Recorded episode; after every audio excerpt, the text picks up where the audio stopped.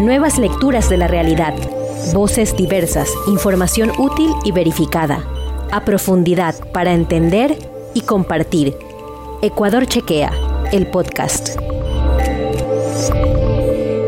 Hola amigos y amigas, bienvenidos a esta emisión del programa contra la COVID-19 de Ecuador Chequea. Hoy trataremos sobre la COVID-19, contagios después de la vacuna. Les recuerdo que estamos junto a ustedes cada miércoles desde las 19 horas 30 a 20 horas. En esta ocasión nos acompaña el doctor Andrés Sotomayor. Él es doctor en medicina de la Escuela Latinoamericana Cuba, es magíster en salud pública por la Universidad Católica. Actualmente es consultor en ConSalud, Organización Panamericana de la Salud, docente de la Maestría en Salud Pública de la Universidad Católica y Universidad Central del Ecuador. Se ha desempeñado como director del IES, asesor del MSP, gerente del Hospital Eugenio Espejo, entre otras funciones. Bienvenido, doctor. Muchísimas gracias, buenas noches con todos y con todas. Para mí es un placer estar esta noche con ustedes. Muchas gracias. Las vacunas salvan millones de vidas cada año y funcionan entrenando y preparando las defensas naturales del cuerpo, el sistema inmunológico, para conocer y combatir los virus y bacterias a los que atacan. Hay casos de contagios de COVID tras la vacunación en Ecuador. En este programa les contaremos por qué se contagian después de haberse vacunado, por qué es necesario continuar con las precauciones incluso después de la vacunación. Iniciamos, doctor Andrés Sotomayor. El plan de vacunación 900, según el gobierno, ha sido todo un éxito. A raíz de esta acción, ¿ha reducido el número de contagios? Cuéntenos su experiencia sobre esto. Sí, eh, como el Ministerio de Salud Pública implementó el plan de vacunación con la finalidad de garantizar eh, la cobertura de dos dosis a la población mayor de edad en un 70%, lo logró eh, realizando una estrategia o una alianza con eh, Fuerzas Armadas, con instituciones públicas, pero también con instituciones privadas. Evidentemente, esto ha eh, logrado que la población que esté vacunada en este momento, si es que llega a contagiarse por la infección del COVID, no se agrave su, su, su enfermedad y de tal manera disminuyen los casos eh, que están previstos o recibir en los hospitales y ya no necesitan de terapia intensiva para poder salir de esta enfermedad. Entonces nosotros podríamos resumir como que la estrategia que implementó de vacunación el gobierno logró los objetivos de disminuir los casos graves en los hospitales que eh, anteriormente recibían a pacientes de COVID. Eh, doctor, ¿y cómo ha sido el impacto, por ejemplo, en la, capital? Eh, anteriormente se mencionaba que las UCIs estaban llenas, ¿no? Y luego de, cumplirse con este plan de vacunación, ¿ha reducido? ¿Cómo, cómo están las UCIs? Debemos recordar en primera instancia que la unidad de cuidados intensivos de los hospitales eh, durante la pandemia atendieron principalmente a pacientes que requerían soporte ventilatorio para eh, atender estas emergencias eh, o complicaciones del COVID. Sin embargo, hubo otras patologías que no fueron atendidas eh, ya que la demanda sí lo determinaba. y el momento que los hospitales comienzan a liberar sus camas, como lo llamaban ellos, destinadas para pacientes COVID, comienza a eh, funcionar el resto de servicios que estaban eh, paralizados, eh, estaban un poco detenidos de recibir pacientes planificados y comienzan a retomar cirugías, comienzan a, retomar tratamientos y evidentemente estas camas que antes eran utilizadas para pacientes COVID ya se las puede utilizar en otros servicios. Es decir, si bien la ocupación de pacientes con COVID puede disminuir, hay camas que se están utilizando para otras patologías. Sin embargo, pueden presentarse pacientes COVID y pueden utilizar eh, estas camas de terapia intensiva para su cuidado. De tal razón, nosotros no podríamos decir que eh, ha habido una disminución del uso de camas de cuidados intensivos. Sí podríamos manifestar que las camas que fueron utilizadas para pacientes COVID en este momento eh, están siendo utilizadas en menor proporción y de tal manera que ya no hay tantos pacientes complicados. Sin embargo, si nosotros preguntamos hoy por hoy en un hospital cuál es el porcentaje de ocupación de las camas de cuidados intensivos, siempre va a estar cerca del 100%, porque no hay suficientes camas en las instituciones hospitalarias para recibir a toda la demanda. Y evidentemente cuando hay una pandemia como lo que vimos, que aumentan los casos respiratorios que requieren, la, la saturación o la ocupación de estas camas aumenta y no hay una capacidad de respuesta adecuada. Muchas gracias. Entonces, no necesariamente ese discurso de que las UCIs están llenas responde a casos, digamos, de, de, COVID, ¿no? Eh, bueno, eh, se ha mencionado que hay algunos, eh, algunas variantes del COVID, ¿no? Y no sé si hasta el momento, ¿qué estudios han determinado qué variante es la más peligrosa? ¿Cuál es la, la más peligrosa en este caso? Sí, es importante recordar que los virus cambian constantemente. A esto se le denomina mutación. Cuando un virus tiene más de una mutación, se conocen que hay variantes del virus original. Actualmente el SARS-CoV-2 ha tenido algunas variantes que han circulado acá en el Ecuador. Dentro de estas variantes, la que fue más agresiva y que nos asustó eh, fue la variante Delta, que comenzó a tener sus casos aquí en el Ecuador eh, a finales del mes de julio y que se comenzaron a presentar eh, principalmente con ser más agresiva el cuadro clínico que presentaba el paciente, ser más infectocontagioso eh, la transmisión de este virus en pacientes que presentaban esta variante. Sin embargo, existen otras variantes que han estado presentes desde la aparición del COVID eh, que no han sido tan agresivas. actualmente existe otra variante, la variante MIU, que también eh, no se ha verificado que está en el Ecuador, sin embargo, en el mundo sí, se, sí existe esta variante. Bueno, como decía, ¿no? La, variante Delta fue considerada la más agresiva por el mismo hecho de que se, podía ser fácil, rápidamente eh, transmisible, ¿no? En ese sentido, ¿las vacunas son igual de efectivas para todas las variantes del COVID-19? ¿Hay estudios sobre la efectividad de las vacunas? Es importante em, observar que cuando se comienza a desarrollar las vacunas se lo hace en un periodo de tiempo determinado. Eh, cuando comenzaron a hacer los estudios de las vacunas todavía no había estas mutaciones del virus, es decir, no se pensaba en la variante Delta. Se lo hizo con las variantes alfa, las gamma, la beta, y con esta se comenzó a desarrollar la vacuna.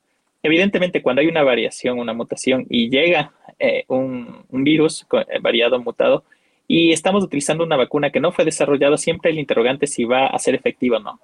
¿Cómo podemos eh, saber esto? Nos tenemos que seguir vacunando y viendo cómo reacciona el organismo. No tenemos suficientes casos que hayan sido vacunados y se hayan infectados como para determinar si es que no es efectiva la vacuna contra esta variante. Eh, tenemos que seguir, como este es un proceso nuevo, que estamos nosotros en contacto, eh, investigación, tenemos que ver cómo reaccionan las vacunas existentes ante esta variante. Al momento, como repito, no hay estudios que determinen si es que es efectiva o no es efectiva. Lo que hemos visto es que evidentemente que en las poblaciones que tienen mayor cobertura de vacunación ha disminuido los casos graves. Y si es que ya estamos hablando que estos países tienen variantes Delta y no ha incrementado el número de casos graves, podríamos eh, nosotros relacionarlo con la mayor cobertura de las vacunas, decir que la vacuna sí está siendo efectiva en aquella población que puede contagiarse con esta variante. Gracias. Eh, bueno, la eficacia de las vacunas, ¿será que depende de la marca, el laboratorio? Eh, las vacunas también se podrían combinar, se podrían suministrar eh, vacunas de, no sé, las dosis de diferentes vacunas. De hecho, eh, la recomendación es que eh, nosotros sabemos que las vacunas fueron desarrolladas para ponerlas en una dosis o en dos dosis eh, y que esto genera una inmunidad por un tiempo determinado. vacunas como la Johnson Johnson que se ponían una sola dosis, se prevé que genera inmunidad en la persona por seis meses. Las vacunas que tenían dos dosis más o menos producen una inmunidad similar de seis meses. Sin embargo, hay vacunas que por su desarrollo han tenido una duración un poco más amplia en el organismo, como es la vacuna rusa, la Sputnik. Eh, en el Ecuador, las vacunas que nosotros tenemos en promedio generan una inmunidad por seis meses. Al poner una dosis de refuerzo, una tercera dosis, es recomendado por organismos internacionales como la OMS que se eh, pueda utilizar otra eh, marca de vacuna para también tratar de generar un abanico más amplio y que pueda resolver a estas nuevas variantes que se presentan del virus. De esta manera, eh, hay muchos profesionales de la salud, personas que recibieron sus primeras dosis con un tipo de vacuna, ahora ya están recibiendo la, la tercera dosis, sería con una vacuna diferente. Aunque recibieron la primera y segunda dosis con un tipo, hoy están recibiendo con una vacuna de diferente eh, origen. La mayoría de las vacunas son, eh, son de dos dosis, ¿no? La mayoría de vacunas son de dos dosis, excepto, como les digo, la Johnson Johnson, que es una vacunas que es unidosis. Pero ya ahora eh, se está hablando de la segunda dosis, eh, que sería el refuerzo casi a los seis meses. Y por lo general las personas que recibieron vacuna de una dosis ahora están eh, poniéndose la segunda dosis, sería para ellos de otra marca de vacunas. perfecto. Una vez aplicada la vacuna, ¿cuándo se activa la inmunidad y en cuánto, cuánto tiempo protege eficazmente al vacunado y a los demás? Tenemos que entender primero que nosotros como seres humanos tenemos un organismo que nunca va a ser igual entre una persona y otra y que depende de las condiciones externas e internas de la persona. No es lo mismo hablar de una persona que tiene una nutrición adecuada, que tiene un estado de salud eh, en donde tiene pocos riesgos de, padecer otras enfermedades que pueden asociarse a, una infección y que esto puede generar eh, que sean más propensos a enfermarse. Entonces, no, no, no tanto la vacuna per se es la que determina la inmunidad y la capacidad de respuesta de la persona. También hay otros factores que debemos combinar. Es decir, yo me puedo poner un tipo de vacuna y otra persona se pone la misma. El organismo no va a reaccionar de igual manera. Sin embargo, en los estudios que se han realizado, en promedio, la eficacia de la vacuna comienza en las primeras semanas después de haberse colocado la vacuna y por eso es que se pone una segunda dosis para aumentar la eficacia de la vacuna hasta un hasta niveles superiores al 90%. Y el tiempo que dura esta inmunidad en promedio son de seis meses. Perfecto. Eh, pues si ya se vacunan con las dos dosis recomendadas, eh, ¿ya pueden volver a su vida normal? ¿Cómo sería? Eh, primero debemos entender lo que es la normalidad, porque nosotros hemos vivido una pandemia que más allá del miedo que generó esta enfermedad a poder morir, eh, debemos entender que también esto nos debe generar la necesidad de regresar a ver cómo eh, llevábamos nuestra vida y cómo debemos llevarla. Muchos perdieron familiares, seres queridos y por estar metido en esta lógica de vivir al día, no entendimos también la importancia de compartir con los familiares, compartir con nuestros seres queridos. Entonces, esta oportunidad que tenemos de vivir una nueva normalidad, debemos entenderla también desde esa lógica. Nosotros, del momento que recibimos las dos vacunas, no podemos eh, bajar la guardia y regresar a nuestra vida eh, en donde nos quitamos las mascarillas, donde no nos preocupamos por eh, evitar el contagio. Hay medidas higiénicas que esta pandemia nos ha obligado a utilizar, como el lavado constante de manos, el uso de las mascarillas, de medidas de prevención de distanciamiento, que evita que nosotros nos contagiemos no solo de este virus, sino de otras enfermedades que son infectocontagiosas. Entonces, cuando nosotros hablamos de regresar a la normalidad con la vacunación, no deberíamos descuidar y bajar la guardia de aquellas medidas que son sumamente importantes, repito, el lavado de manos, el distanciamiento, que no solo va a prevenir enfermarnos de COVID, sino de otras enfermedades que son prevenibles, como aquellas enfermedades diarreicas, por ejemplo, que generan muchas complicaciones en niños y que son fácilmente prevenibles con manteniendo estas medidas higiénicas adecuadas. Bueno, después de em, haberse vacunado, recibir las, dos dosis, algunas personas eh, asumen como que ya no deben utilizar la, mascarilla. Eh, no sé, eh, después de ser vacunados, ¿se puede volver a, se puede contraer el, el COVID-19 y también se puede estar infectando? Sí, eso, esa es una pregunta muy importante y nosotros deberíamos de regresar a ver lo que está pasando en Europa, ¿no? Eh, en Europa nosotros hemos observado que han aumentado los casos eh, graves de personas eh, contagiadas con COVID. Y sin embargo recordemos que Europa fue una de las primeras poblaciones que recibió la vacuna. Entonces hay varias dudas que nacen. Y una de las primeras que nosotros hemos podido observar en el comportamiento poblacional es que la población post vacuna se relajó y entonces comenzó a dejar de usar la mascarilla, comenzó a evitar el distanciamiento social, comenzaron a hacer reuniones, fueron estadios y esta relajación hizo que, eh, si bien para nosotros garantizar la inmunidad en rebaño necesitaríamos que eh, más del 90% de la población esté vacunada, eh, ocurrió que hubo población que no tenía las, las dos dosis de cobertura y sin embargo comenzaron a relajarse. Entonces, no es lo mismo que el virus contagie a una persona que está vacunada, y ahí la respuesta es que sí puede contagiarse una persona vacunada, versus una persona que no está vacunada, ya que el nivel de réplica que va a generar el virus en una persona no vacunada puede ser mayor, entonces genera más complicaciones en la persona no vacunada, pero también genera que eh, pueda contagiar más a las personas. Es decir, si nosotros sabemos que no toda la población está vacunada, no podemos dejar de usar la mascarilla porque yo, de cierta manera, estoy protegido porque no me va a dar la forma más grave la vacuna, pero yo puedo contagiarme de la enfermedad y puedo contagiar a otra persona que posiblemente no esté vacunada o aunque esté vacunada tiene otros factores de riesgo asociados que sí pueden afectarle de una manera más grave si se llega a contagiar. Bueno, aquellos que han sido vacunados y se infectan eh, podrían tener una carga viral menor y por tanto una menor posibilidad de infectar a, otros. Sí, eh, se ha evidenciado que si yo estoy vacunado y me contagio, tengo menor posibilidad de réplica del virus en mi, en mi organismo y de esta manera soy menos contagioso para otras personas. Sin embargo, siempre va a existir esta posibilidad de contagio, es decir, si nosotros hemos visto que hay personas que estuvieron vacunadas que, con las dos dosis eh, y que se contagiaron del virus. Personas ni siquiera se dieron cuenta que estuvieron contagiados hasta que tuvieron que hacerse un examen, pero hay otras personas que sí se, se llegaron a complicar y tuvieron que utilizar unidad de cuidados intensivos y personas que fallecieron vacunadas con las dos dosis.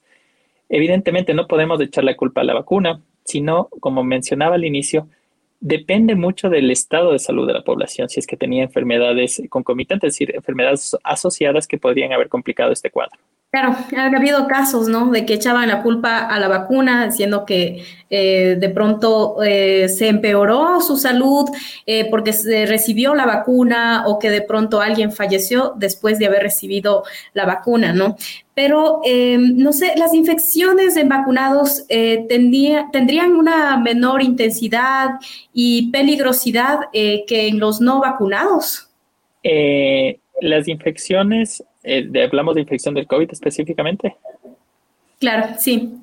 Sí, la infección, claro, eh, en las personas vacunadas, como eh, repito, va a garantizar que, que no se replique de igual manera que en una persona no vacunada, porque recordemos que la inmunidad lo que genera es una memoria en el organismo que le reconoce al virus y que ya generó una respuesta inmune para que cuando se encuentre frente al microorganismo le pueda atacar y evitar su réplica. Si yo ya estoy vacunado y me contagio, mi organismo ya le reconoce y lo que va a hacer es generar todo un sistema de defensa para evitar que éste se replique en mi organismo y evitar que se genere su forma, su forma más grave. Al estar poco tiempo en el organismo, entonces también tiene menos posibilidad de contagiar eh, a, las, a otras personas, porque ya mi organismo se va a demorar un menor tiempo en eliminarle de mi, de mi cuerpo a este agente externo que, ingresó, ya que tenía la respuesta inmunológica por la vacuna. Bueno, un estudio concluyó que las personas con infecciones en vacunados tienen un 58% menos de probabilidades de tener fiebre en comparación con las personas no vacunadas. Para muchos la COVID-19 se siente como un resfriado después de la vacunación. Les recuerdo que Ecuador Chequea está en redes sociales de Twitter, Facebook e Instagram y visiten nuestro sitio web www.ecuadorchequea.com, donde pueden encontrar información verificada. Continuamos con nuestra entrevista. Doctor, ¿cuáles serían los factores que inciden para que las personas vacunadas ya con las dos dosis se contagien del COVID-19? Es importante recordar que eh, la persona que está vacunada se puede contagiar. No existe menor riesgo de contagio el momento que estoy vacunado y eso es sumamente importante y debemos tener claridad. El que yo me vacune no disminuye el riesgo de infección, no disminuye el riesgo de contagio, perdón. Sí disminuye el riesgo de agravarse la forma del, del coronavirus y llegar a la forma más grave que yo necesite soporte ventilatorio. Pero de que yo me contagie no disminuye el riesgo. De tal manera, si yo estoy vacunado y salgo a la calle, debo seguir usando la mascarilla. Si yo estoy en un lugar cerrado con poca ventilación, debo seguir usando la mascarilla. No, eh, no es que ya no pueda salir a realizar las actividades laborales, las actividades educativas, pero como ha manifestado el Ministerio de Educación, los colegios que van a regresar a la presencialidad deben garantizar las medidas de cuidado de sus estudiantes y docentes para evitar el contagio. Eh, de tal manera que aquellas instituciones educativas, aquellas eh, instituciones laborales que regresan a la presencialidad no pueden bajar la guardia y tienen que seguir usando la mascarilla, seguir lavándose las manos o utilizar alguna sustancia que tenga alcohol para desinfectar las manos y evitar el contagio si es que una persona llegara a tener, además de identificarlo oportunamente para eh, separarlo de, las personas que están acudiendo a este sitio y evitar el contagio del resto de personas. Claro, y pues nos dicen em, si debemos seguir todas las medidas de bioseguridad, usando mascarilla, manteniendo el distanciamiento social, lavado de manos constante. Em, entonces, eh, ¿por cuánto tiempo tendríamos que, seguir esto si ya tenemos las, las vacunas? El comportamiento de esta enfermedad es un, depende mucho de cómo se vaya desarrollando eh, y aumentando la inmunidad en la población. Esta es una enfermedad que nosotros no podemos a ciencia cierta decir en tres meses, en seis meses, en un año va a desaparecer. Recordemos que cuando llegó muchas personas pensaban que la eh, restricción eh, que se había implementado de movilización, de, de, salir a otros espacios, iba a durar semanas. Hemos pasado ya más de un año desde que nosotros tuvimos todas estas medidas y todavía no lo hemos podido superar.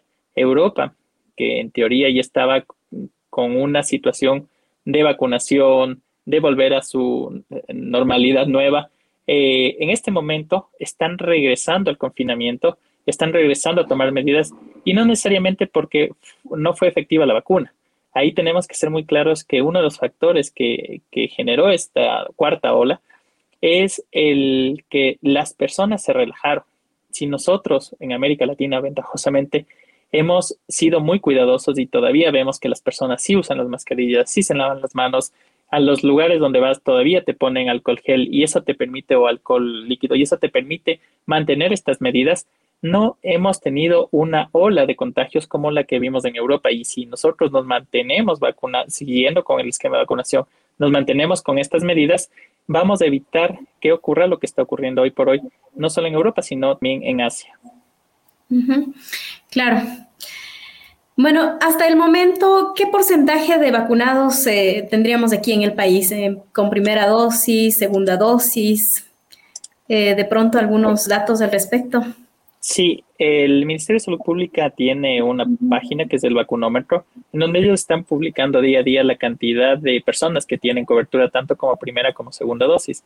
En el Ecuador, en la primera dosis estamos eh, más de un 78% de la población eh, con esta vacuna de primera dosis y la cobertura para la segunda dosis estamos ya sobre el 65%, lo que indica que de mantener esta tendencia nosotros estaríamos esperando que hasta finales del año tengamos una cobertura de toda la población con segunda dosis superior al 70%. Esto es alentador, ya que sobre el 70% nosotros estaríamos garantizando la inmunidad en rebaño. Bueno, y si comparamos los datos ¿no? de contagios a inicios de la pandemia en la capital, digamos, eh, con los en este momento, ¿cómo, ¿cómo estaría? ¿Ha bajado? ¿Se mantiene? ¿Cómo está la situación? Ya realmente no tenemos desinformación, no existe un, sistema informativo de la autoridad sanitaria, en este caso el Ministerio de Salud o de alguna otra institución del gobierno, que nos pueda dar cuenta de cómo están los casos eh, diagnosticados y confirmados el día de hoy. ¿no? no tenemos desinformación como lo teníamos del primer año. Pero adicional a esto es bastante difícil, así lo tuviéramos esta información, eh, ya que hay muchas personas que, como usted manifestaba en este momento, pueden estar contagiadas, pero o no, no tienen síntomas o lo sienten como un pequeño resfriado, dolor de cabeza, y ha disminuido esa sensación de, miedo que tenía la población y hoy por hoy ya no se hacen las PCR, que es la prueba diagnóstica que me determina si es que yo tengo eh, COVID eh, confirmado.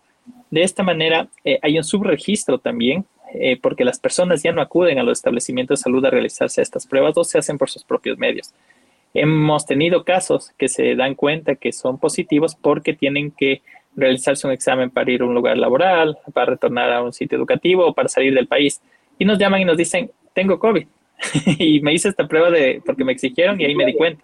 Pero ya no tenía síntomas o, o si tuvo síntomas, no les prestó la importancia para hacerse una prueba diagnóstica. Bueno, como anteriormente mencionaba, ¿no? Del sistema inmunológico, eh, se podría entender que mucho depende también de nuestro sistema inmunológico para no contagiarnos de, COVID. Eh, ¿Qué recomendaría para mantener fuerte o fortalecer nuestro sistema inmunológico? Bueno, eso eh, es algo que nosotros debemos siempre tener presentes, ¿no? El mantener un estado de salud adecuado depende de varios factores. El primero es tener esta armonía y esta paz eh, interior que nosotros lo podemos conseguir al mejorar nuestras relaciones con nuestro entorno. Es importante entonces garantizar una dieta saludable, una dieta eh, que no necesariamente requiera de una eh, grandes cantidades de alimentos para estar bien nutrido. Lo que es importante es mantener este equilibrio, evitar el exceso de azúcar, evitar el exceso de grasa, que sabemos que eso no contribuye a una dieta balanceada en nuestro organismo. También el mantenerse activo, el mantenerse sano, evitar el sedentarismo, evitar eh, tener este estrés, estas preocupaciones que muchas veces no lo podemos evitar porque tenemos, vivimos ante una situación eh, general del país que en este momento sí es preocupante, ya que hay una crisis económica que estamos viviendo nosotros. Eh, vemos todas las medidas que se han tomado que incrementan el precio de combustibles y esto incrementa directamente los alimentos y es difícil mantener este equilibrio. Sin embargo, nosotros debemos pretender o tratar de mantenernos activos, mantenernos sanos para evitar que nuestro organismo eh, esté, esté, deprimido. De tal manera que si yo eh, me por mala suerte me contagio el virus, tenga una mejor capacidad de respuesta ante el virus ya que mi organismo va a estar sano. Eh, de pronto hay un promedio en el que se pueda decir que el, número de infectados con COVID eh, responden a, a, los vacunados. No sé, ¿hay algún porcentaje o algún dato donde se determine de que los infectados con COVID han sido, digamos, son personas que ya han recibido la vacuna? Em, no existe publicación sobre esa información, no hay datos que nos permitan identificar posiblemente en los casos de salud de aquellos pacientes que fueron más graves, que son los que llegan ahora a los establecimientos de salud, se podría tener esa información, pero no hay una base de datos que nos permita conocer eso hoy mismo. Bueno, al momento ya se está hablando de una tercera dosis también, ¿no? Eh, ¿Es necesario una tercera o una cuarta dosis de vacuna contra el COVID-19? Sí, como manifestaba, este es un virus nuevo y nosotros tenemos que darle seguimiento de todas las medidas que se están implementando para evitar eh, que siga aumentando los casos, que se sigan complicando. Y una de las recomendaciones que ha dado los organismos internacionales es que en aquellas personas que ya recibieron su segunda dosis y pasó un tiempo de al menos seis meses, se pueda eh, realizar una dosis de refuerzo, que sería como una tercera dosis. Como decíamos al inicio, no necesariamente con la misma vacuna que recibieron en la primera y segunda dosis, sino se recomienda alternar la vacuna que recibieron. Recordemos que en el Ecuador tenemos eh, como vacunas la AstraZeneca, la Pfizer, la Sinovac y la CanSino. Antes de finalizar, les, recordamos a nuestros seguidores que si sospechan que están ante un contenido desinformativo, nos escriban al número de WhatsApp 098-453-5165 para que la redacción de Ecuador Chequea realice la verificación. Continuamos, doctor. ¿Por qué es necesario continuar con las eh, precauciones incluso después de la vacunación? Recuerden que la vacuna no evita el contagio del virus. Lo que genera es disminución de las complicaciones, de los síntomas eh, que se pueden presentar más graves en el paciente. Pero sí me puedo contagiar. De por esta razón, nosotros debemos mantener las medidas eh, de uso de mascarilla, de distanciamiento, de lavado de manos para evitar el contagio. Eh, si bien yo estoy vacunado y me puedo contagiar y mi organismo está sano, puede que no lo sientas, eh, sea, tengas síntomas leves o un pequeño malestar. Sin embargo, yo todavía puedo contagiar a otras personas que no están vacunadas o que incluso estando vacunadas tienen otra condición de salud, enfermedades eh, adicionales que podrían complicar su situación y no quisiéramos nosotros ser quienes pongamos o generemos un problema en nuestra familia o en nuestros amigos por evitar estas, por mantener estas medidas de cuidado. Mm, doctor, bueno, para finalizar, quisiera que recalquemos las recomendaciones para las personas que ya están vacunadas. ¿Cuál sería la recomendación? Sí, lo primero creo que de todas las personas tenemos que eh, comentarles, las personas que ya hemos recibido las eh, diferentes dosis de vacunas, eh, comentarles a las personas que son vecinos, amigos, familiares, que no genera ningún malestar la vacunación en la población. Entonces, deberíamos tratar de que mientras más personas se vacunen, más rápido vamos a salir de esto. yo creo que ahí es importante conversar a nuestros amigos, vecinos eh, y comentarles que deben vacunarse porque esto nos va a permitir salir más rápido. Eh, y segundo, mantener las medidas eh, para evitar el contagio como lo habíamos mencionado anteriormente. Mientras avanza la campaña de vacunación, las medidas de salud como utilizar mascarilla, mantener el distanciamiento físico, evitar multitudes y lavarse las manos constantemente continúan siendo las herramientas más fuertes para disminuir los contagios y a la vez evitar que aparezcan nuevas mutaciones, posiblemente más peligrosas. Agradecemos la participación de nuestro invitado en este programa. Nos acompañó el doctor Andrés Sotomayor, consultor de Consalud y docente de la Católica. Les invito a seguir nuestro programa contra la COVID-19 todos los miércoles a las 19 horas 30. Pueden seguirnos a través de nuestras redes sociales de Ecuador Chequea. Muchas gracias. Si te quedaste con ganas de más, visita www.ecuadorchequea.com y no comas cuento.